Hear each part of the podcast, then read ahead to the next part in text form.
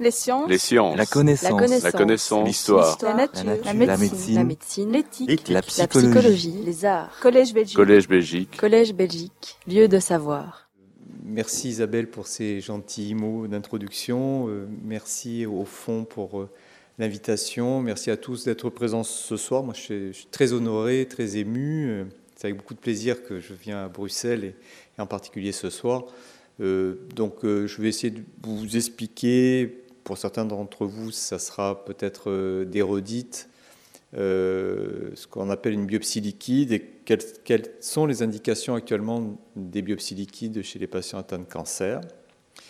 Euh, je focaliserai mon, ma présentation sur un, un des cancers les plus meurtriers, le cancer du poumon, mais ces biopsies liquides peuvent également s'appliquer à d'autres cancers, hein, cancer du sein, cancer du côlon, etc.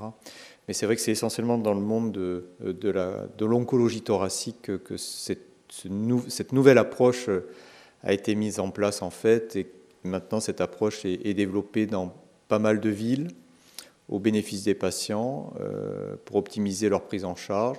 Et puis il y a tout un volant également euh, un petit peu futuriste, des perspectives.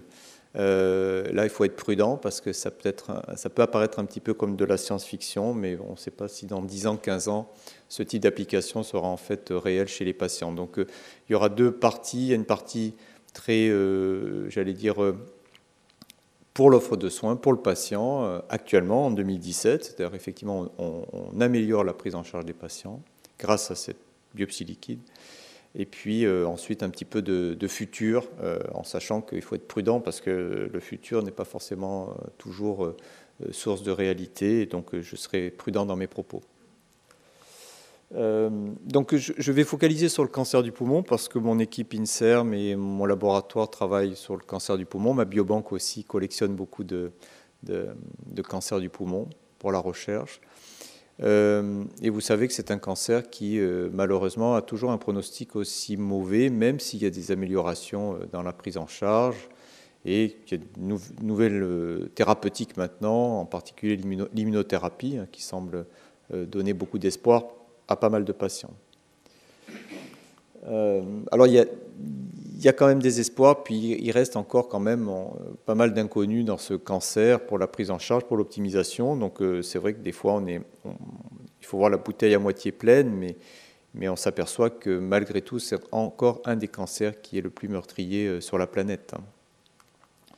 Et donc, pour, donner quelques chiffres, en fait, bah, c'est la cinquième cause de décès dans le monde. Donc, souvent, on parle de maladies infectieuses, de paludisme, euh, de patients atteints de sida, euh, etc. Mais c'est vrai que ça reste quand même la, cinq- la cinquième cause de décès euh, dans le monde, en particulier donc, dans les pays industrialisés. Donc, si on, accumule le nombre de décès dans les pays en, voie de développement, vous voyez que c'est quand même un chiffre qui est très important. C'est la première cause de mortalité en France. Donc euh, on oublie ça parce qu'on parle beaucoup de maladies cardiovasculaires, évidemment. Mais c'est bien devant les maladies cardiovasculaires, en France en tout cas. Et puis euh, c'est beaucoup plus fréquent que tous les autres cancers réunis en termes de causes de mortalité. Euh, donc c'est à peu près 35 000 décès par an en France. Et ce qui est assez euh, troublant aussi, c'est que le pronostic euh, à 10 ans, tout, cancer du poumon confondu, c'est-à-dire tous- les stades tumoraux, euh, la survie n'est que- de 5% à 10 ans. Et si on prend les, les- patients qui sont en stade métastatique, la survie euh, à un an euh, ne dépasse pas euh, 1 à 2%. Donc effectivement, c'est un cancer qu'il faut... euh, vraiment prendre en charge euh, à tous les niveaux, au niveau de la recherche fondamentale, de la recherche clinique, euh, du soin. donc c'est pour moi un, des cancers qui est, très important à prendre en charge, en tout cas à travers les biopsies liquides. Et puis, au-delà de ça, c'est peut-être une anecdote, mais c'est un- c'est une charge économique très importante dans tous les pays, en France notamment, hein, puisque c'est à peu près 5 milliards de- d'euros par an dépensés pour la prise en charge des cancers du poumon en France. Donc euh, il y a un modèle économique qui est très important à considérer parce que si on veut bien soigner un patient, il faut mettre les moyens, mais ces moyens doivent être contrôlés à travers une stratégie dynamique très importante. Et les biopsies liquides probablement vont, vont rentrer euh, dans cette prise en charge euh, de façon un petit peu plus optimisée que ce que l'on faisait jusqu'à présent. vous savez que c'est le tabac. Bon, ça c'est quasiment évident, mais je vais vous montrer qu'il n'y a pas que le tabac. Le tabac en France euh, reste encore la première cause de mortalité euh, par cancer du poumon. Euh, ce qui nous a un peu troublé maintenant il y a un peu plus de deux ans, c'est que c'est la première cause de mortalité par cancer chez la femme. Donc ça a dépassé les cancers du sein. Et, donc, euh, vous savez que les, jeunes filles fument de plus en plus tôt, de plus en plus jeunes.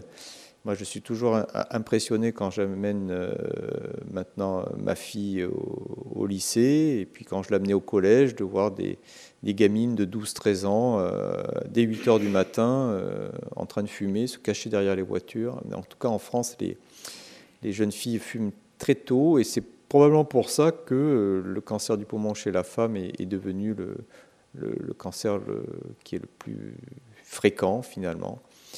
Et il est vraiment habituel quand on fait nos staffs euh, de pneumologie de voir des, femmes, des jeunes femmes entre 35 et 40 ans qui ont déjà des cancers euh, euh, du poumon en phase métastatique. Donc ça, c'est alarmant. Et donc il y a une incidence qui augmente malgré tout, malgré les campagnes de prévention, les paquets neutres campagne publicitaire. En fait, euh, c'est un cancer dont l'incidence continue quand même à augmenter, et en particulier chez les femmes.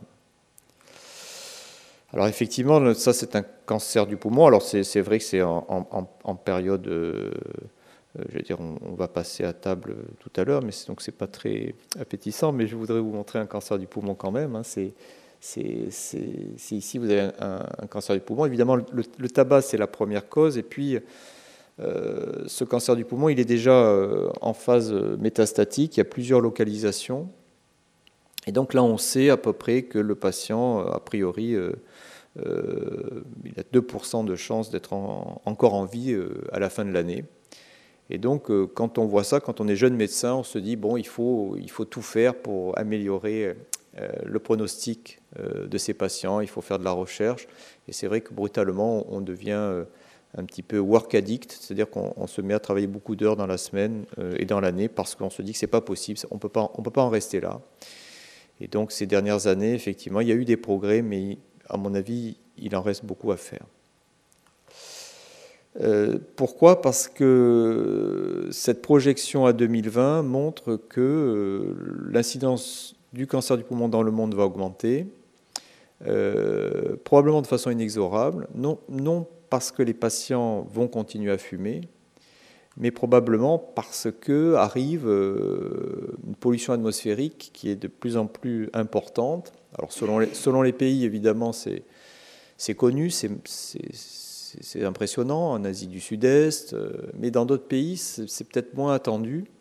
Et c'est vrai que en 2013, la pollution atmosphérique a été euh, actée comme étant un carcinogène de type 1, comme le tabac alors qu'avant c'était plus ou moins euh, soupçonné, mais ce n'était pas réel. En tout cas, l'OMS a, déclaré donc la pollution atmosphérique comme étant également une cause de cancer du poumon directement, même chez les patients qui ne fument pas.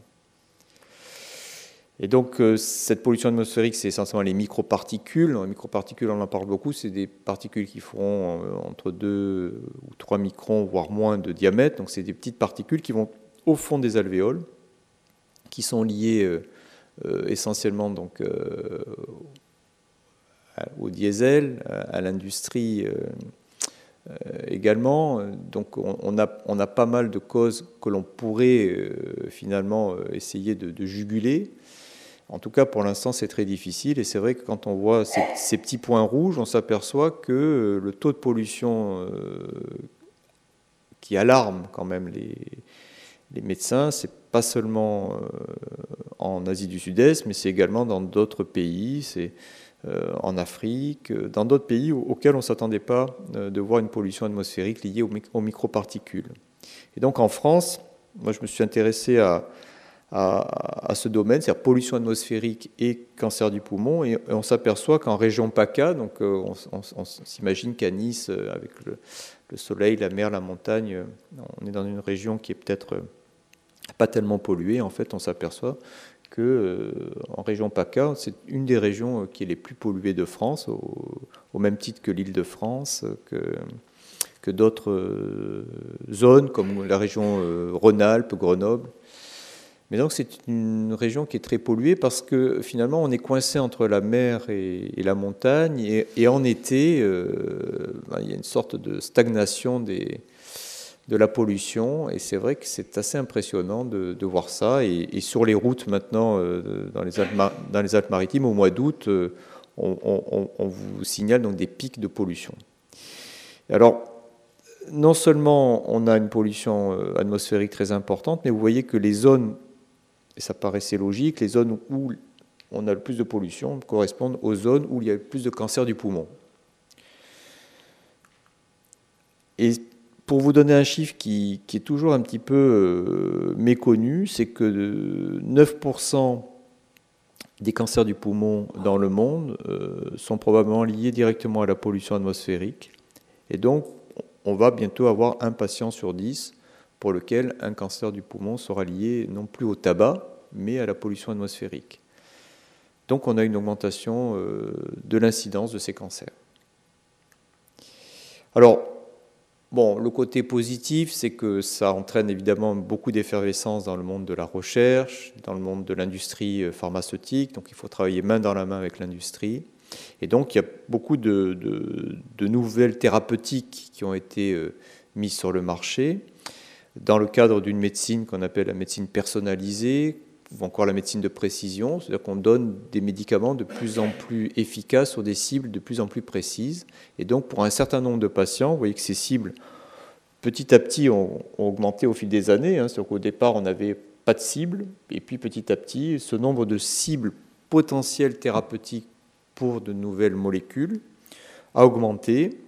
Et donc euh, la survie des patients, finalement, augmente si ces patients présentent cette altération moléculaire pour lequel on peut donner euh, un médicament. Alors, les oncologues, les pneumologues sont toujours extrêmement optimistes. Hein, c'est-à-dire que c'est vrai qu'il y a beaucoup de conférences où on, parle de médecine euh, de précision, médecine stratifiée ou personnalisée. Mais en fait, c'est pour augmenter la survie des patients, j'allais dire, de quelques mois.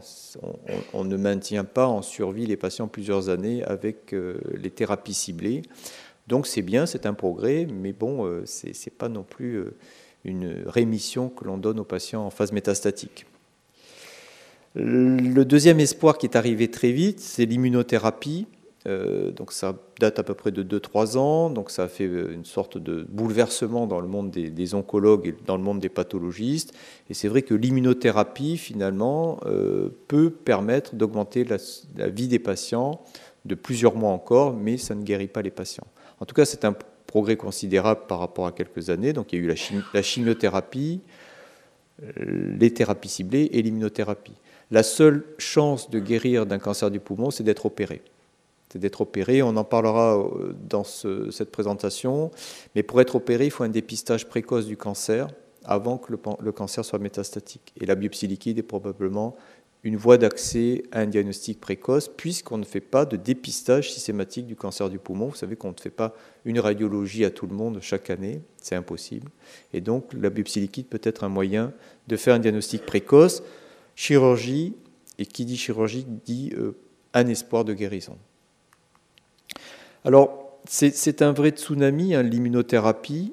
Et, donc, euh, quand on se balade dans, les meetings, effectivement, on est assez surpris, hein, notamment aux États-Unis, de voir qu'on a beaucoup de, publicité euh, dans la rue hein, pour l'immunothérapie. Et là, c'était euh, à la sortie de mon, hôtel, donc j'ai pris quelques photos c'était assez impressionnant de voir cette effervescence pour l'immunothérapie. Et c'est vrai que ça laisse beaucoup d'espoir actuellement aux patients. Alors quand on veut traiter un, patient, il faut donner évidemment la, bonne molécule au bon patient et au bon moment. Ni trop tard, ni trop tôt d'ailleurs, sinon on, peut être toxique. Mais surtout, il faut euh, utiliser la bonne approche et puis toujours intégrer le coût, parce que effectivement, si on veut traiter euh, tout le monde et donner une, approche à tous les patients, il faut bien avoir une stratégie euh, dynamique sur un modèle économique. Et donc à ce moment-là, il faut aussi réfléchir euh, au délai de rendu des résultats. Vous savez que quand vous êtes hospitalisé, vous voulez avoir un résultat très rapidement, notamment quand vous avez une suspicion de cancer. On n'aime pas attendre trop longtemps. Et donc il faut utiliser un moment, il faut se dire quel est le, bon échantillon pour avoir un résultat rapide, pour bien pouvoir traiter euh, un patient. Alors il y a Isabelle l'a dit tout à l'heure, la biopsie, normalement, euh, on sous-entend une biopsie tissulaire, c'est-à-dire qu'on a une endoscopie, euh, on a donc un, petit fibroscope, on prend un, morceau de tissu, on le regarde au microscope. On a aussi euh, la possibilité d'avoir de la chirurgie, donc on a accès à, à une pièce opératoire. Mais c'est une technique qui est un petit peu invasive, c'est-à-dire qu'on ne peut pas faire une endoscopie bronchique chaque mois au même patient c'est quasiment impossible. Euh, il faut faire une anesthésie. Euh, le geste peut être traumatisant à un moment, c'est-à-dire qu'on peut entraîner une hémorragie, un pneumothorax. Donc les biopsies, c'est jamais quelque chose de très confortable pour le patient, mais actuellement, on fait euh, des biopsies dans tous les hôpitaux avec beaucoup de précautions. Donc la biopsie bronchique, c'est actuellement le moyen pour faire le diagnostic de cancer et pour apprécier son pronostic. Et c'est pour ça que finalement la biopsie liquide est, venue maintenant euh, progressivement en challenger la biopsie tissulaire, parce que finalement la biopsie liquide, c'est tout simplement une simple prise de, sang à visée oncologique. C'est-à-dire que sous le terme biopsie liquide, hein, liquide biopsie des anglo-saxons, qui est un terme, bon, pour les patients, ça peut aussi impressionner. En fait, si on dit aux patients, euh, on va vous faire une biopsie liquide, des fois ils se demandent un petit peu s'ils ne vont pas être vampirisés, si on ne va pas leur prendre quelques litres de sang. Non, c'est tout simplement un simple test sanguin de 10 millilitres. Donc, comme pour une glycémie, on prend un tube de sang et on va pouvoir faire beaucoup de choses avec ce tube de sang. Donc, c'est exactement comme lorsqu'on vous fait un hémogramme, une glycémie. Et donc, on se dit, ce geste est nettement moins invasif qu'une biopsie tissulaire. Donc, si on arrive à faire beaucoup de choses à partir d'une prise de sang, effectivement, on va pouvoir peut-être gagner et du temps et également, on va éviter certaines souffrances et des complications. Alors, je suis pathologiste, hein, donc je ne vais pas me tirer une balle dans le pied. Euh, il faut être prudent dans ce que l'on dit, mais c'est vrai que probablement dans les années futures, la biopsie liquide va remplacer pas mal de gestes euh, pour avoir une biopsie tissulaire. Alors le concept, il est simple de cette biopsie liquide. C'est une simple prise de sang, donc c'est même pas la peine de venir à jeun. les patients ont une prise de sang euh, dans les services, en clinique, et le tube est, euh, transporté au laboratoire. Alors il faut savoir que dans le sang, il y a tout un monde euh, que les étudiants en médecine il y a plusieurs années ne connaissaient pas. Euh, et donc c'est un monde qui est très riche en acteurs. Donc évidemment, il y a les globules rouges, les globules blancs, ça c'est sûr, les plaquettes. Et puis il y a également, potentiellement chez un patient atteint d'un cancer, des cellules qui circulent. Alors ces cellules tumorales circulent soit de façon isolée, soit de façon groupée en clusters. Donc il y a déjà chez les patients des cellules tumorales qui circulent très tôt, puisqu'on dit qu'il suffit qu'une tumeur fasse 300 microns de diamètre pour que des cellules déjà échappent à son site primitif. Donc les cellules circulent très tôt, avant même que l'on découvre une métastase. il faut savoir aussi que probablement euh, certains d'entre nous ont actuellement des cellules tumorales qui circulent sans que ces cellules tumorales donnent naissance à un cancer. C'est-à-dire que tout le monde a fait probablement un cancer un jour ou l'autre dans sa vie, mais le système immunitaire a détruit ce cancer avant même que ce cancer soit diagnostiqué. Mais on peut avoir des cellules qui circulent à un moment ou à un autre dans notre vie. Et au-delà de ces cellules euh, dites tumorales circulantes, on a également beaucoup, beaucoup d'acteurs qui circulent dans le sang. Donc ce sont, ce sont des acides nucléiques libres qui circulent dans le plasma. Alors c'est soit de l'ADN, soit de l'ARN. Alors il y a beaucoup, beaucoup de noms, soit des exosomes, soit des micro-ARN. Et donc il y a beaucoup, beaucoup d'éléments qui ne correspondent ni à des globules blancs ni à des globules rouges qui circulent dans le sang d'un patient atteint de cancer. donc vous voyez, ce sont des termes que l'on ne connaissait pas il y a quelque temps euh, dans nos études médicales, hein, ce qu'on appelle un, virtosome, euh, un nucléosome, des exosomes. En fait, ce sont des petites navettes qui circulent dans le sang et qui transportent des produits euh, qui peuvent potentiellement entraîner des métastases à distance. Je dis potentiellement parce que ce n'est pas parce qu'on a ça dans le sang que l'on va faire forcément une métastase. Donc c'est un monde extrêmement complexe. On a beaucoup de débris qui circulent finalement dans le sang. Quelqu'un qui fait un pneumothorax, qui décolle euh, finalement son poumon euh, de la paroi thoracique, hein, donc euh, un simple pneumothorax, peut entraîner des cellules épithéliales qui circulent dans le, dans, dans le sang. Et donc effectivement, ce n'est pas parce qu'on a des cellules épithéliales qui circulent que forcément ce sont des cellules métastatiques ou des cellules tumorales circulantes. Donc on a beaucoup de choses qui circulent dans le sang, qui peuvent être détectées. Alors, c'est une plaquette un peu chargée, mais pour vous montrer que tout ce qui circule est potentiellement euh, accessible à une détection pour entraîner la possibilité de mettre en route un traitement. Donc tout ce qu'on a, cité euh, jusqu'à présent peut être détecté avec des techniques de plus en plus sophistiquées. Alors, il y a les cellules tumorales qui circulent, et puis il y a ces acides nucléiques, ces débris qui circulent dans le plasma. Et, la grande bataille actuellement, c'est est-ce qu'il faut plutôt aller dans le monde des cellules tumorales circulantes pour aider les patients, ou est-ce qu'il faut aller dans le monde des acides nucléiques circulants pour mieux les détecter, de façon à mieux traiter les patients En fait, ce sont deux mondes qui sont un petit peu séparés. Euh, il faut savoir que le monde des cellules tumorales circulantes et selon moi un monde qui est actuellement encore dédié à la recherche clinique, mais qui ne peut pas être encore applicable pour euh, mieux soigner le patient. C'est encore, encore de la recherche. Par contre, le monde des acides nucléiques, dont on va parler maintenant, est directement lié à une meilleure prise en charge du patient. Mais finalement, les gens peuvent travailler dans les deux domaines. Pourquoi? Parce que quand on veut détecter des cellules tumorales circulantes, il y a une grande bataille technologique, évidemment, dans le monde. Il y a plus de 50 méthodes qui sont euh, développées. Chaque jour, il y a une méthode euh, qui disparaît parce qu'elle n'est pas efficace. Il y a une autre, méthode qui naît. Et donc, euh, toutes ces méthodes ont des avantages et des inconvénients. Il n'y en a aucune de parfaite.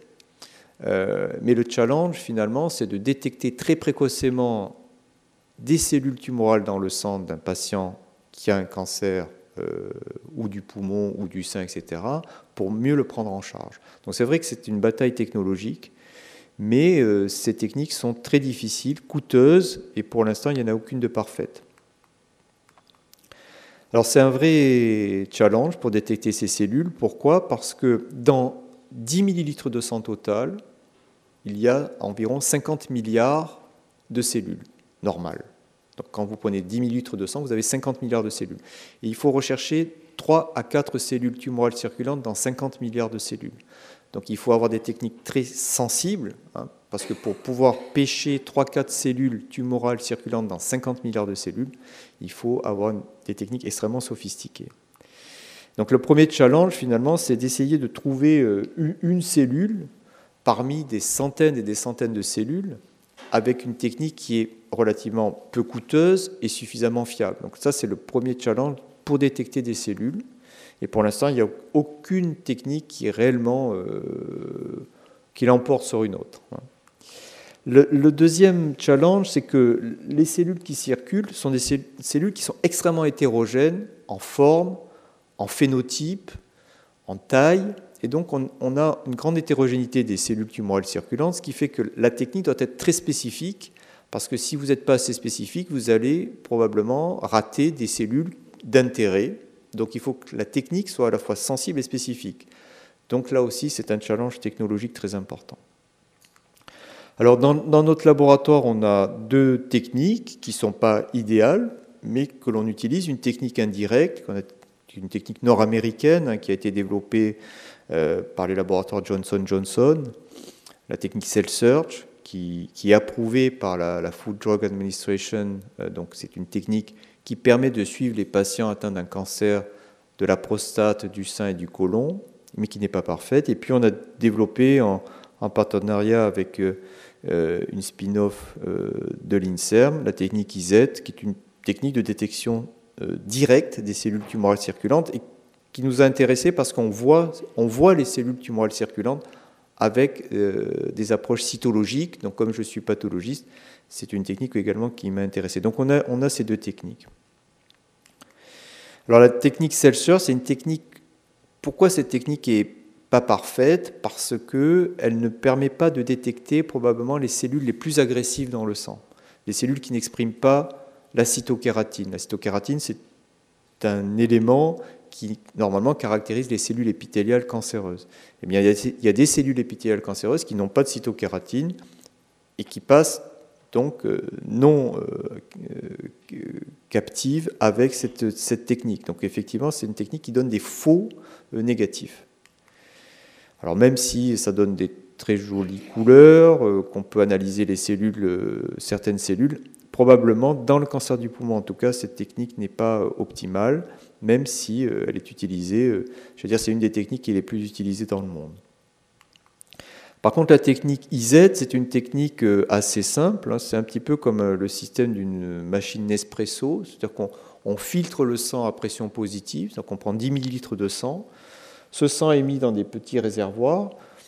Le sang est filtré sur des filtres euh, munis de petits pores qui laissent passer les globules blancs, qui laissent passer les globules rouges, mais qui retient à la surface les cellules les plus volumineuses qui correspondent aux cellules tumorales circulantes que l'on peut regarder au microscope avec un 5 microscope optique. Donc c'est une technique qui, qui est relativement simple sur le papier. La seule limite de cette technique, c'est qu'il faut filtrer le sang très rapidement après euh, la prise de sang, dans les deux heures. Et ça ne permet pas au sang de voyager d'un centre à l'autre en général. Donc voilà par exemple euh, une cellule tumorale captée dans le sang qui, euh, n'arrive pas à passer à travers euh, les pores du filtre de polycarbonate alors que les globules blancs vont passer à travers les, petits trous. Donc on retient à la surface les cellules les plus volumineuses qui correspondent aux cellules tumorales circulantes. Donc c'est un système relativement simple, mécanique. Donc voilà cette, machine hein, qui, est, un petit peu archaïque. Hein. On essaye d'optimiser le système. C'est pas évident, euh, mais on essaye avec nos, petits moyens. Donc c'est quasiment comme une, machine Nespresso, enfin ce type de machine hein, que vous connaissez. Euh, c'est l'ancêtre finalement de machine Nespresso. Et donc on filtre le sang sur des, des fils de polycarbonate et les cellules tumorales circulantes sont, sont, retenues à la surface, sont colorées et on peut les caractériser sur des critères cytomorphologiques de malignité comme ce que l'on fait avec un frottis cervico-vaginal. Donc en fait, on a, les mêmes critères d'évaluation morphologique. Voilà par exemple ces cellules hein, détectées chez un patient atteint d'un cancer. Donc ce sont des volumineuses cellules avec un, noyau très irrégulier. Ça, c'est les petits pores du filtre hein, qui, ont permis de laisser passer les, les, globules blancs, les globules rouges. Et ces cellules sont retenues à la surface et ces cellules peuvent également faire l'objet de, coloration, d'immunohistochimie, de techniques FISH, dont a parlé Isabelle tout à l'heure. Donc on peut les caractériser au mieux, euh, mais ça demande une maîtrise technologique euh, bien euh, régulée dans les laboratoires. Alors, est-ce que c'est un rêve ou une réalité maintenant? Alors c'est vrai que quand on va aux États-Unis, on est assez impressionné de voir le battage médiatique autour des biopsies liquides. Euh, donc ça, c'est sur la chaîne Fox News, où il y a des talk shows, il y a, les, patients, il y a les oncologues, le journaliste, et puis euh, effectivement, on parle de biopsie, de biopsie liquide, qui finalement est un geste simple, non invasif, qui va pouvoir vous permettre d'avoir un cancer détecté précocement, de mieux vous traiter, etc. Euh, donc il y a une grosse pression médiatique quand on travaille dans ce domaine-là, parce qu'il suffit d'aller sur Internet et on se dit, tiens, pourquoi est-ce qu'on va me faire une biopsie tissulaire? Parce que finalement, avec une prise de sang, on peut faire beaucoup de choses, ça fait pas mal, ça va vite, euh, et finalement, euh, pourquoi est-ce qu'on ne me propose pas ça? Donc il y a une pression médiatique importante, et il faut freiner un petit peu cet, enthousiasme sans trop le, dire, le, refroidir, hein. c'est-à-dire qu'il faut balancer entre l'enthousiasme démesuré et euh, certaines précautions dans le discours que l'on donne aux patients et que l'on donne également aux cliniciens, aux oncologues. Hein. Voilà, ça c'est sur NBC par exemple. Euh, il y a effectivement, euh, quand on écoute ces, vidéos, c'est assez impressionnant. Le journaliste dit maintenant, on peut diagnostiquer, traiter un cancer avec euh, un diagnostic fait sur une prise de sang. Donc c'est vrai que c'est un petit peu alarmant parce que ça va un peu trop vite par rapport à la réalité de terrain. Et même dans le New York Times, vous voyez, ça remonte maintenant à trois ans, euh, le titre de, cet article était assez inquiétant parce que euh, c'était comment contourner une biopsie avec de nouveaux outils? Comment est-ce qu'on peut contourner une biopsie tissulaire avec de nouveaux outils Donc effectivement, quand c'est diffusé à, des centaines de milliers d'exemplaires, que les gens lisent ça dans le grand public, on se dit, bon, maintenant, je vais dans un hôpital, il faut qu'on me propose une biopsie liquide parce que sinon, je suis mal pris en charge. Donc c'est toujours un petit peu inquiétant parce qu'il euh, faut quand même replacer la biopsie liquide au centre des débats et de la réalité. Il y a même euh, des, boîtes, hein, pharma, des boîtes biotechnologiques, et là, euh, par exemple, cette boîte de biotech préconise d'utiliser la biopsie liquide et non plus les biopsies tissulaires. C'est-à-dire gros, euh, on peut me proposer de faire un test sanguin maintenant et je serai peut-être mieux soigné. Donc, euh, euh, vous savez que quand on est malade, on est souvent beaucoup plus fragilisé psychologiquement, on est plus à même d'accepter beaucoup de, choses. Et, si on est un petit peu trop naïf, on peut se faire faire des tests qui ne seront pas remboursés et qui ne serviront à rien. Donc il faut, il faut mesurer l'impact des biopsies liquides. Alors heureusement, il y a des scientifiques hein, qui, freinent un petit peu. Hein. Donc ça, c'est un article dans Science qui date quand même de, plusieurs années. Et effectivement, le, Jocelyne Kaiser l'a parlé de, voilà, on, a, on, met en place beaucoup, beaucoup de technologies, mais est-ce que ces technologies aident réellement le, patient ou pas? C'est-à-dire qu'en gros, il faut se poser la question. On fait des très beaux, articles hein, dans Nature, Science, voilà, New England Journal of Medicine, mais au final, en routine, en pratique, est-ce qu'on aide ou pas le patient? Et c'est vraiment une interrogation qu'on doit avoir. Euh, c'est bien de publier, mais finalement, un patient, lui, les publications, peut-être que ça ne l'intéresse pas tellement, surtout quand il est malade et qu'il veut être pris en charge très rapidement. Alors c'est un monde euh, complexe, et effectivement, le clinicien, lui, euh, doit euh, avoir le bon discours pour le patient. Donc il faut utiliser le bon outil au bon moment. Et c'est vrai qu'il y, a vraiment un, gap entre, si vous allez sur un site PubMed où il y a toutes les publications, vous faites la biopsie liquide comme mot-clé, vous verrez des milliers de publications. Et si vous allez dans un service hospitalier, et si vous demandez, voilà, je voudrais avoir une biopsie liquide, on, peut vous regarder avec des, des yeux un petit peu euh, ébahis et on vous dit, ici, on ne fait pas de biopsie liquide. Donc, en fait, il y, a, il y a deux courants et il faut être prudent aussi dans ce que l'on publie et, dans ce que l'on dit. Alors, une fois que j'ai dit ça, je vais quand même vous montrer que ça sert quand même à quelque chose euh, dans certains cas. Et qu'est-ce qu'on peut attendre, en tout cas en oncologie thoracique euh, tout d'abord, ce qui, est une vraie révolution. Ce qui est une vraie révolution, c'est euh, probablement la détection de certaines mutations, dont les mutations de l'EGFR, qui est une des mutations qui est accessible aux thérapies ciblées dans le cancer du poumon, mais qui n'intéresse que 5 à 10% des patients.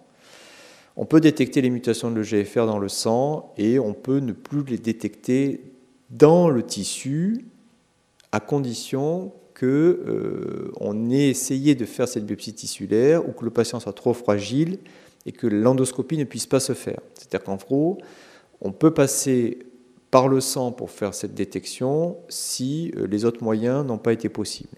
Ça, c'est la première chose. Donc, c'est ce qu'on appelle la recherche de biomarqueurs prédictifs à une réponse thérapeutique.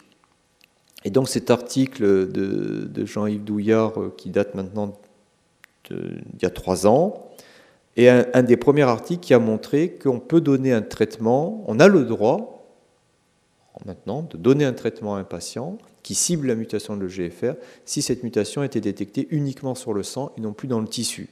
Donc en fait, chez certains patients, on peut faire une prise de sang, détecter cette mutation et traiter le patient. On n'a plus besoin de faire un examen anatomopathologique dans certaines conditions. Alors les conditions sont, sont assez simples.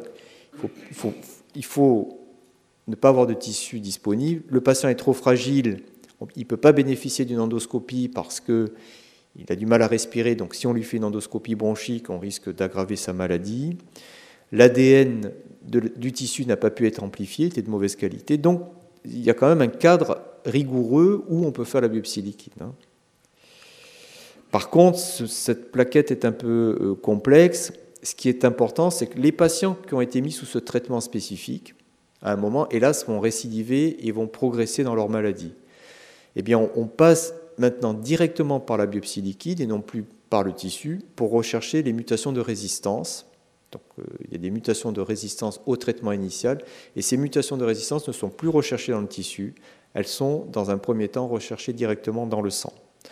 Donc, dans ce cadre de figure bien précis, on a le droit maintenant de pouvoir traiter un patient si la mutation de résistance a été mise en évidence dans le sang et non plus dans le tissu. Donc c'est un cadre euh, précis, mais c'est une petite révolution parce qu'il y a quelques années, on pensait que ce, type d'approche n'était pas possible pour mieux traiter le patient et mieux détecter cette mutation, mutation de résistance au GFR. Euh, maintenant, vous allez me dire, euh, qu'est-ce qu'on fait des biopsies tissulaires? Est-ce qu'on les, les, abandonne? Surtout pas, surtout pas. et ce qui est intéressant, c'est que si on combine la biopsie tissulaire et la prise de sang, on a encore plus de chances de, détecter euh, la mutation euh, d'intérêt. C'est-à-dire que si on combine les différentes approches, on peut détecter cette mutation de façon plus précise. Alors, il y a il y a plein de cibles thérapeutiques. Hein. c'est le camembert que je vous avais montré tout à l'heure avec toutes ces cibles qui apparaissent au fil des années que l'on peut détecter. Donc il y a une autre euh, une altération génomique que l'on peut détecter dans le sang maintenant, hein, la mutation, le réarrangement de ALK, qui est une autre cible thérapeutique potentielle qui intéresse 2 à 4, 5% des patients atteints d'un cancer du poumon. Donc ce n'est pas tous les patients, mais si on détecte euh, cette altération génomique dans le sang, on peut traiter le patient euh, de façon fiable avec euh, un inhibiteur spécifique, à condition qu'on n'ait pas pu mettre en évidence ce réarrangement au niveau tissulaire ou au niveau cytologique. Donc c'est une avancée également importante parce que c'est un geste qui est non invasif et on peut traiter le patient maintenant avec ce, cette approche, alors il y a d'autres approches dans le sang également pour mettre en évidence ce réarrangement. Nous, on s'est intéressé aux cellules tumorales circulantes et aux techniques FISH ou aux techniques d'immunocytochimie. Alors on a, développé un projet parce qu'on veut à tout prix euh, diffuser ce test à l'échelon international. Donc on a un projet qui a commencé maintenant il y a trois ans. Il, va se finir bientôt. On va dépouiller les résultats et on va voir si ce test de détection est plus sensible que d'autres tests pour euh, mettre en évidence ce réarrangement ALK. Donc euh, c'est un projet multicentrique et que l'on fait en collaboration avec l'Institut Gustavo aussi. Alors, est-ce que maintenant, on, a, vous savez, on a des facteurs prédictifs de réponse thérapeutique, et puis dans le sang, on, veut savoir si le cancer est de bon ou de mauvais pronostic, ou si au contraire, finalement, on, est guéri. Donc, la biopsie liquide peut apporter des éléments sur le pronostic. Alors, il y a eu beaucoup d'études dans les cancers du sein, dans les cancers du côlon et dans le cancer euh, de la prostate euh, avec cette technique cell search. Et c'est vrai que euh, cette technique permettait de montrer que les patients qui avaient beaucoup de cellules tumorales circulantes dans le sang, et ça c'est la, survie des patients, était, était, beaucoup plus courte que ceux qui avaient moins de cellules tumorales circulantes. Donc en quantifiant le nombre de cellules tumorales circulantes, on peut apprécier le pronostic du patient et éventuellement on peut intensifier le traitement. En tout cas, les Nord-Américains veulent aller sur cette piste-là. Dans notre laboratoire, on a, on a essayé d'appliquer euh, ce facteur pronostic euh, au cours du cancer du poumon. Et donc, ce qu'on a fait, c'est qu'on a détecté chez des patients qui allaient être opérés, donc qui ont des petits stades de cancer du poumon, en principe, quand on va être opéré pour un cancer du poumon, on n'a aucune raison d'avoir des cellules tumorales qui circulent avant l'intervention chirurgicale, puisqu'on n'est pas en phase métastatique. En fait, on s'est aperçu que les patients qui allaient être opérés d'un cancer du poumon avaient déjà des cellules qui étaient parties dans le sang, qui pouvaient éventuellement se localiser à d'autres organes, aller dormir dans d'autres organes. Et donc, effectivement, on a quantifié ces cellules et, on, a vu que si les patients avaient beaucoup de cellules tumorales circulantes, leur pronostic était euh, catastrophique par rapport à ceux qui avaient peu de cellules tumorales circulantes. Ça, chez, des patients qui vont être opérés. Donc, avant une intervention chirurgicale, on peut déjà, en évaluant le nombre de cellules tumorales dans le sang par une technique, donc la technique IZ, on peut avoir un critère pronostic supplémentaire. Et donc vous savez qu'il y a un stade OMS pour classer les cancers, le stade PTNM, hein, que connaissent bien les, pathologistes. Eh bien, il y a des gens qui, qui, sont pour intégrer présence ou absence de cellules tumorales circulantes dans le stade PTNM, c'est-à-dire faire un sous, euh, sous-catégorie supplémentaire, même dans les stades précoces. Alors, maintenant, est-ce qu'on peut faire le diagnostic d'un cancer à partir d'une biopsie euh, liquide? C'est-à-dire que tout le monde voudrait euh, peut-être euh, savoir à partir d'un certain âge si on est porteur d'un cancer de façon à être mieux traité, donc un, un diagnostic précoce. Alors effectivement, en théorie, c'est faisable. en tout cas, au laboratoire, c'est faisable, puisque euh, sur ces cellules tumorales circulantes, on peut mettre en évidence des, marqueurs ici de cancer du poumon, donc euh, TTF1 et P40 pour les jeunes pathologistes qui sont dans cette salle. Ils savent que ce sont des marqueurs d'adénocarcinome ou de carcinome épidermoïde pulmonaire. Donc on peut en principe, si on a les, les bons anticorps et les cibles présentes dans les cellules tumorales circulantes, on peut faire le diagnostic d'un cancer du poumon euh, sur une biopsie liquide alors qu'on n'a pas encore fait de radiologie. Donc ça, c'est faisable. En théorie. Maintenant, en pratique, c'est beaucoup plus difficile parce qu'on est dépendant euh, d'un tas de paramètres, notamment les paramètres euh, préanalytiques. Alors, il y a des chercheurs qui euh, aussi s'intéressent aux biopsies liquides pour essayer de trouver l'origine primitive d'une métastase. Vous savez qu'il y a un certain nombre de métastases pour lequel on, ne connaît pas l'origine primitive. Euh, on peut avoir une métastase cérébrale sans que l'origine primitive de cette métastase soit connue.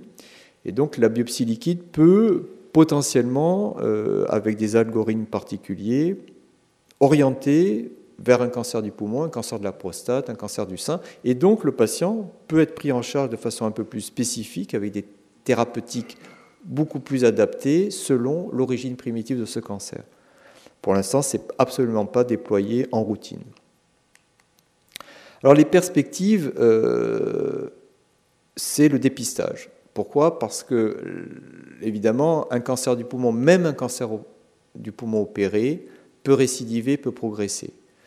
Et donc, le challenge actuellement euh, dans le monde des chercheurs qui travaillent sur le cancer du poumon, c'est un dépistage précoce, puisque vous savez qu'on ne peut pas faire de scanner ni de radio à tout le monde chaque année. Alors vous allez me dire, euh, peut-être si on cible la population des sujets fumeurs, on pourrait demander un, scanner euh, chaque année à des sujets qui fument. En fait, sur le plan économique, c'est pas fiable. Et le bénéfice-risque, c'est-à-dire le bénéfice de faire un scanner chaque année, n'est pas forcément négligeable par rapport aux, avantages euh, possibles de détecter un cancer. Donc, le sang est probablement un bon moyen de dépister ce cancer. Dépister ce cancer. Et donc on a, on a travaillé dans ce domaine-là, et je vous prends un exemple d'un patient qui a un risque de faire un cancer du poumon, mais qui n'a pas encore fait son cancer du poumon. C'est un patient qui a une bronchopneumopathie chronique obstructive. Donc c'est des patients qui ont des insuffisances respiratoires progressives liées à un emphysème. C'est un patient qui fumait beaucoup. Euh, et là, il pour l'instant, sur ce scanner, il n'a pas d'image de, cancer. Et donc, on lui a fait une prise de sang. Et euh, dans cette prise de sang, il y avait déjà des cellules tumorales qui circulaient. Euh, donc, il y avait un décalage entre une image radiologique scanographique thoracique sans cancer et dans le sang des cellules euh, qui circulaient. Donc, ce patient a été suivi. Et deux ans plus tard est apparue une image radiologique de cancer. Donc le patient a été opéré, c'était un adénocarcinome. Et donc on a eu huit patients sur 168 que l'on a suivis comme ça, et ils avaient des cellules tumorales circulantes alors que la radio était euh, normale initialement. Et un cancer est apparu deux à trois ans plus tard. Donc on a appelé ces cellules des cellules sentinelles. Euh, probablement ce sont des, cellules qui se détachent très précocement d'un tout petit cancer qui n'est pas encore visible sur le plan euh, radiologique, hein, puisque Euh, le scanner, la détection euh, optimale sont des lésions qui font 3 mm ou plus. Or, on sait qu'un cancer de 300 microns peut déjà entraîner le passage dans le sang de cellules tumorales circulantes. Donc on a appelé, on a appelé ces cellules des cellules sentinelles circulantes.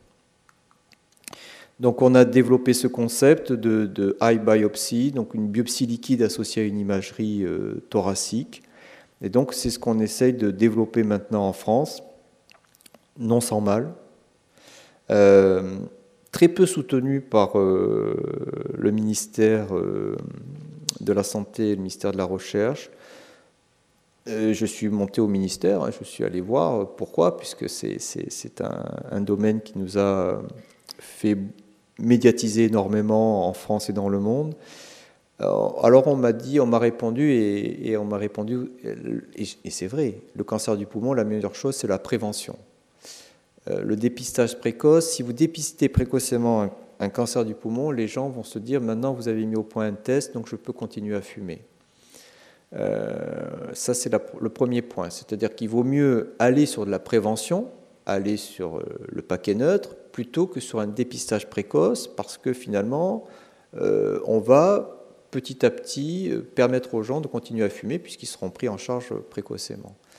La deuxième chose, un peu sous-entendue, c'était euh, le monde de l'industrie pharmaceutique. Ce serait que s'il y a moins de cancers du poumon à traiter avec des drogues qui sont extrêmement onéreuses, hein, puisque les drogues de l'immunothérapie, c'est 120 000 euros par an et par patient, l'industrie pharmaceutique ne serait pas forcément très contente de voir qu'il y a une perte de marché. Euh, ce sont des explications qu'on a eues euh, qui m'ont évidemment pas convaincu et donc on continue à, travailler dans ce domaine-là. Et donc on a réussi quand même à monter euh, dans un secteur académique non sponsorisé une cohorte de 638 patients volontaires dans 21 hôpitaux français, dans des hôpitaux universitaires. Donc on a sélectionné des patients à haut risque, hein, des patients qui ont plus de 55 ans, qui ont une bronchopneumopathie chronique obstructive, qui fument. On les suit chaque année, c'est-à-dire chaque année, ils ont une, prise de sang, une biopsie liquide euh, et un scanner thoracique. Et on regarde si on confirme ou pas euh, la première étude que l'on a faite, c'est-à-dire que c'est une, étude de validation, euh, mais sur une cohorte beaucoup plus importante. Et actuellement, donc, on en est au troisième round, troisième tour, et on va essayer donc euh, d'avoir des résultats euh, euh, qui vont être probablement annoncés en fin d'année 2018, puisqu'il faut suivre les patients pendant un certain temps pour voir s'ils ont un cancer qui apparaît ou pas. Et pourquoi c'est important? Parce que ce que, ce que j'ai essayé de défendre, c'est qu'il n'y a pas que les patients qui fument qui font un cancer du poumon, on l'a vu tout à l'heure, mais il y a également les patients exposés à la pollution atmosphérique et que cette pollution atmosphérique euh, ne va pas ralentir. C'est-à-dire que quand j'ai présenté ce projet à la COP 21, les gens étaient très contents. Mais après, euh, si vous voulez, une fois qu'on a dit ça, il faut euh, mettre en œuvre des collaborations nationales et internationales, et c'est beaucoup plus difficile actuellement. Et ce qui est très troublant, c'est que la bronchopneumopathie chronique obstructive, hein, la COPD, ça va être la troisième cause de décès dans le monde en 2020. Or, c'est une maladie qui est un, petit peu méconnue dans le grand public. Hein. La COPD, on, se demande bien ce que ça peut être. En fait, c'est une insuffisance respiratoire progressive liée à l'emphysème. Et vous voyez qu'il y a les deux courbes qui se rejoignent, cancer du poumon et bronchopneumopathie chronique obstructive. Donc ça va être une cause majeure euh, de décès et de morbidité dans le monde euh, très rapidement, avec un vieillissement de la population, puisqu'on sait que euh, la bronchopneumopathie chronique obstructive intéresse essentiellement les personnes à partir d'un certain âge et que le cancer du poumon est également euh, un des cancers des personnes âgées. Alors, qu'est-ce qu'on peut attendre également des biopsies liquides au-delà du dépistage, du pronostic et de l'aspect prédictif? Il y a des gens qui travaillent dans un domaine qui, peut paraître un petit peu de la science-fiction, c'est qu'on isole des cellules tumorales circulantes d'un patient et on injecte ces cellules chez la souris et on attend que cette souris développe une tumeur. Et quand la souris a, développé une tumeur, ce qui arrive assez rapidement parce que ces cellules sont très agressives, On traite la souris avec différents médicaments et on regarde le médicament qui marche le mieux et celui qui marche le mieux est proposé au patient. C'est-à-dire qu'en fait, c'est une sorte de collaboration entre les modèles murins et le patient. Et donc, on a une sorte de petit incubateur vivant qui permet de mettre au point euh, potentiellement la thérapeutique que l'on peut proposer aux patients. Ça paraît très lourd comme mise en place. Il y a des gens qui vont dans ce domaine-là, notamment à Manchester, à l'équipe de Caroline Dive, qui, est vraiment une, des pionnières euh, sur les cellules tumorales circulantes. Mais c'est vrai que ça paraît assez difficile à mettre en place. Alors, avant de vous montrer d'autres perspectives, euh, les, points essentiels, pour moi, c'est plus un mythe, la biopsie liquide. C'est une réalité de terrain, notamment chez les patients atteints d'un cancer du poumon qui ont une mutation EGFR. C'est vraiment rentrer en routine. On fait des comptes rendus et les patients sont traités en fonction de nos résultats. Donc, on a le droit, il y a une autorisation de mise sur le marché associée à ce test, donc on a tout à fait le droit de faire ça. Euh, les cellules tumorales circulantes, c'est plus dans le domaine de la recherche, même si on sent que ces CTC peuvent apporter euh, des éléments de réponse à certaines interrogations, en tout cas sur l'histoire naturelle des cancers. Les techniques avancent, euh, elles sont toutes en compétition, et probablement la technique qui permettra un dépistage précoce des cancers, là j'ai focalisé sur le cancer du poumon, mais on a, avec l'Institut Curie, développer le test IZ pour détecter euh, chez les femmes qui ont une prédisposition génétique à faire un cancer du sein, qui sont mutés BRCA1, BRCA2. On essaie de coupler euh, la mammographie et euh, la détection des cellules tumorales circulantes dans le sang. Donc effectivement, ce test peut être également applicable à d'autres populations à haut risque de faire un cancer. On ne peut pas le proposer à tout le monde, on ne peut pas dépister un cancer comme ça systématiquement dans la population générale, mais les gens qui ont un facteur de risque pour faire un cancer du poumon, cancer du sein, cancer du côlon, il y a des maladies familiales de maladies euh, carcinomateuses coliques, on peut éventuellement proposer dans le futur ce type d'approche. Alors, c'est probablement là où le, le partenariat public-privé est très important parce que le monde académique n'a pas de ressources suffisantes pour pouvoir continuer à développer tout ça. Et si c'est bien réglé avec un partenariat industriel, je pense qu'on pourra avancer très vite au bénéfice des patients.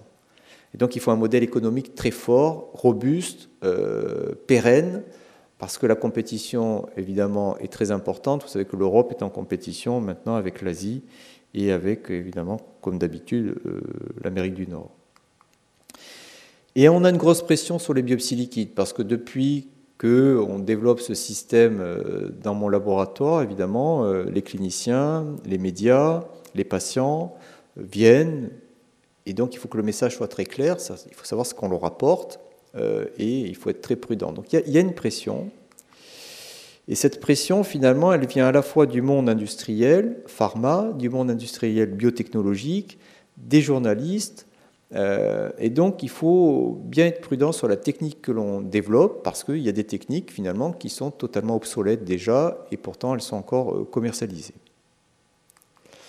Ce qui nous a intéressé dans mon unité de recherche, c'est euh, l'histoire naturelle du cancer, parce qu'on ne connaît pas tous des cancers actuellement. Et c'est vrai que la biopsie liquide permet d'améliorer nos connaissances et notre formation. Et donc c'est vrai que c'est important de, travailler dans ce domaine-là, parce qu'on apprend beaucoup, beaucoup de choses euh, actuellement. Alors en particulier, a cet article qui, était extraordinaire, hein, qui date maintenant de, plusieurs années, de, de l'équipe de John Massagé à New York, qui montre que euh, une tumeur libère des cellules tumorales, tumeurs primitives, dans le sang, et ces cellules tumorales primitives reviennent sur le site primitif de la tumeur, c'est-à-dire qu'elles tournent dans le sang, et elles reviennent se localiser sur le site primitif, ce qui peut expliquer que certains cancers qui ont été opérés, a priori en totalité sur le plan euh, chirurgical, vont récidiver localement, parce qu'il y a des cellules qui reviennent sur le lit initiale de la tumeur, il y a une, interaction entre des molécules d'adhérence très spécifiques, donc des intégrines, avec des, molécules du conjonctif qui sont euh, localisées au niveau de la tumeur primitive. Et donc, c'est ce qu'on appelle le self-seeding, c'est-à-dire que les cellules tumorales circulantes reviennent sur le site initial et la tumeur va récidiver même si elle a été enlevée euh, initialement. Donc, c'est sur le plan physiopathologique, c'est une notion qui était très intéressante Parce qu'il y a, y a pas mal de chirurgiens qui disent Je ne comprends pas, la, tumeur a récidivé, euh, alors que je l'ai enlevé en totalité. Ça veut dire que finalement le pathologiste s'est trompé, il a dit que les marges de sécurité n'étaient pas suffisamment saines. Non, en fait, la tumeur a été enlevée en totalité, mais il y a une récidive liée à ce phénomène de recirculation. Ce qui nous intéresse dans le laboratoire, c'est l'interaction entre les cellules tumorales circulantes et les lymphocytes qui circulent. Il y a des interactions, c'est-à-dire qu'il y a un dialogue permanent entre les polynucléaires neutrophiles, les lymphocytes et les cellules tumorales circulantes. Ce qu'on appelle le micro-environnement liquide. Les pathologistes connaissent le, micro-environnement tissulaire, mais il y a également le concept du micro-environnement liquide, c'est-à-dire qu'il y, a un cross-talk, un dialogue entre les cellules hématologiques normales et les cellules tumorales circulantes. Je vous montre deux, exemples. Ces petits points sont des plaquettes sanguines et ça, ce sont des cellules tumorales circulantes. Et donc, il y a une sorte de, dialogue, de contact direct entre les plaquettes et les cellules tumorales circulantes avec des échanges de matériel d'une cellule à l'autre. Et ce qu'on a mis en évidence dans le laboratoire, c'est que certains micro-ARN, des tout petits fragments d'ARN, vont, naviguer des plaquettes aux cellules tumorales circulantes et modifient le potentiel agressif de ces cellules. Donc, ce pas des dialogues passifs, ce sont des dialogues actifs. De la même façon, les polynucléaires neutrophiles, ici, dialoguent avec ces grosses cellules, qui sont des cellules tumorales circulantes. Il y a du matériel, des échanges qui passent d'une cellule à l'autre et qui enrichit finalement l'agressivité euh, d'une cellule tumorale circulante. Les micro-ARN, notamment, c'est des petites navettes qui font que les polynucléaires neutrophiles injectent du matériel qui renforce finalement les cellules tumorales circulantes. Donc sur le plan pathophysiologique, ce sont des, concepts tout à fait nouveaux. Une autre application qu'on a développée dans le laboratoire en collaboration avec Genentech aux États-Unis, c'est qu'on a essayé de mettre en évidence un marqueur d'immunothérapie sur les cellules tumorales circulantes, que les pathologistes connaissent bien, PDL1. Et donc on a mis en évidence PDL1 sur ces cellules tumorales circulantes. Alors quel est l'intérêt? PDL1 sur des biopsies de petite taille peut, peut ne pas être exprimé parce qu'on est en limite de détection. Donc on peut avoir des patients qui sont PDL1 négatifs sur la biopsie tissulaire, mais PDL1 positif au niveau des cellules tumorales circulantes. Et ces patients peuvent bénéficier d'immunothérapie. Donc c'est ce qu'on est en train de développer au, au sein de mon institution, c'est-à-dire que les patients qui ont des CTC PDL1 positifs peuvent bénéficier d'immunothérapie alors que leur biopsie est négative. Alors effectivement, on a tous un, rêve, hein, et moi mon rêve, euh, euh, c'est un rêve euh, qui est né quand je suis allé à Shanghai il n'y a pas si longtemps au Fudan Cancer Institute, et c'est vrai que je suis assez impressionné de voir que la biopsie liquide, dans certaines institutions, a ce type d'application. C'est-à-dire qu'en fait, on fait une dialyse des cellules tumorales circulantes chez les patients en phase métastatique. Alors ça paraît être de la science-fiction, c'est-à-dire qu'en fait, on utilise des filtres comme le petit filtre que je vous ai montré tout à l'heure. Et ce filtre retient à la surface les cellules tumorales circulantes.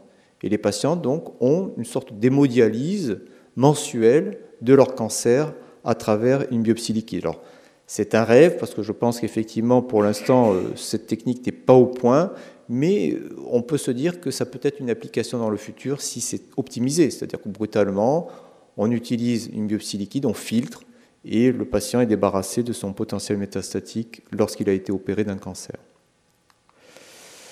Alors, évidemment, le monde de la biopsie liquide ouvre euh, beaucoup, beaucoup d'idées aux jeunes investigateurs. Donc, euh, ceux qui sont dans la salle, je les invite à aller sur le monde de la biopsie liquide parce que ça ouvre des perspectives de biopathologie. On ne quittera jamais la biopsie tissulaire pour l'instant, mais c'est vrai que si on associe euh, la recherche sur la biopsie liquide et la recherche sur la biopsie tissulaire, je pense qu'on va pouvoir faire de gros progrès, notamment dans la prise en charge des euh, cancers, et en particulier des cancers du poumon, qui restent encore, hélas, de très très mauvais pronostics. Voilà, ça c'est mon équipe euh, sur le secteur biopsie liquide à Nice, donc qui travaille maintenant 100% sur les biopsies liquides. On avait fait une grosse euh, médiatisation de notre test, hein, puisque euh, le test de dépistage du cancer du poumon, euh, finalement, on avait beaucoup, beaucoup de... Et puis, brutalement, bon, ça, intéressé plus grand monde parce qu'effectivement, on a un problème de logistique. pour optimiser ce test. On s'accroche, on s'accroche avec les, hôpitaux euh, français. Mais c'est vrai que je remercie là mon équipe de, s'être investi euh, dans ce domaine parce que le challenge n'était pas, n'était pas gagné d'avance. Et puis si vous voulez venir nous voir, eh mon petit laboratoire est situé euh, dans une région qui est encore très accueillante. Et donc je vous invite à venir passer un petit moment dans mon laboratoire. Et je vous remercie pour votre invitation. Merci. Les sciences. La connaissance. La connaissance. L'histoire. La, nature. La médecine. La médecine. L'éthique. La, psychologie. Les arts. Collège Belgique. Collège Belgique. Collège Belgique. Lieu de savoir.